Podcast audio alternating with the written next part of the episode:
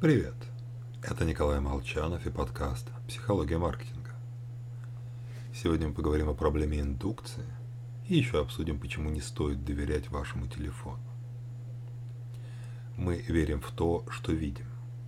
Если кто-то опасается, что завтра солнце позеленеет, то не станем с ним спорить, а бросимся звонить в дурку. Мы верим в то, что говорят ученые. Но и наука часто использует индукцию, то есть строит вывод от частного к общему. А здесь кроется небольшая проблема. Пришло время поговорить о гусе. Он живет на ферме. О нем заботятся, позволяют гулять и плавать. Кормят регулярно, а когда заболел, лечат. Все наблюдения единодушно говорят гусю. Тут хорошо. Привычная картина мира рушится в момент, когда гусю сворачивают шею. Даже найдя множество фактов, подкрепляющих теорию, нельзя быть полностью уверенным в выводе – мы бестрепетно берем телефон в руку. Не опасаемся, что он взорвется к чертям собачьим.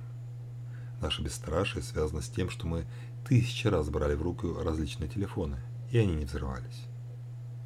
Однако из этого не следует, что следующий телефон поведет себя так же.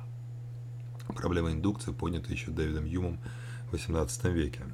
Вокруг не было сломано множество копий, желающие поломать еще приглашаются в комментарии. И, конечно же, это отвлеченная философская дискуссия.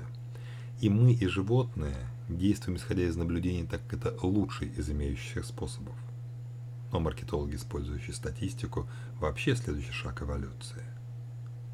Но все же, привычка опираться лишь на прошлый опыт жизни замечательно ровно до того момента, как врач покажет диагноз. Или партнер сообщит о разводе начальника об увольнении. Позиция я всегда справлялся с трудностями, справлюсь и с этой, заслуживает уважения. Только успешный прошлый опыт не гарантирует стопроцентного безоблачного будущего. Даже когда мы полностью уверены, крохотная калиточка запасного варианта, на случай, если все пойдет не так, пригодится. С вами был Николай Молчанов и подкаст «Психология маркетинга».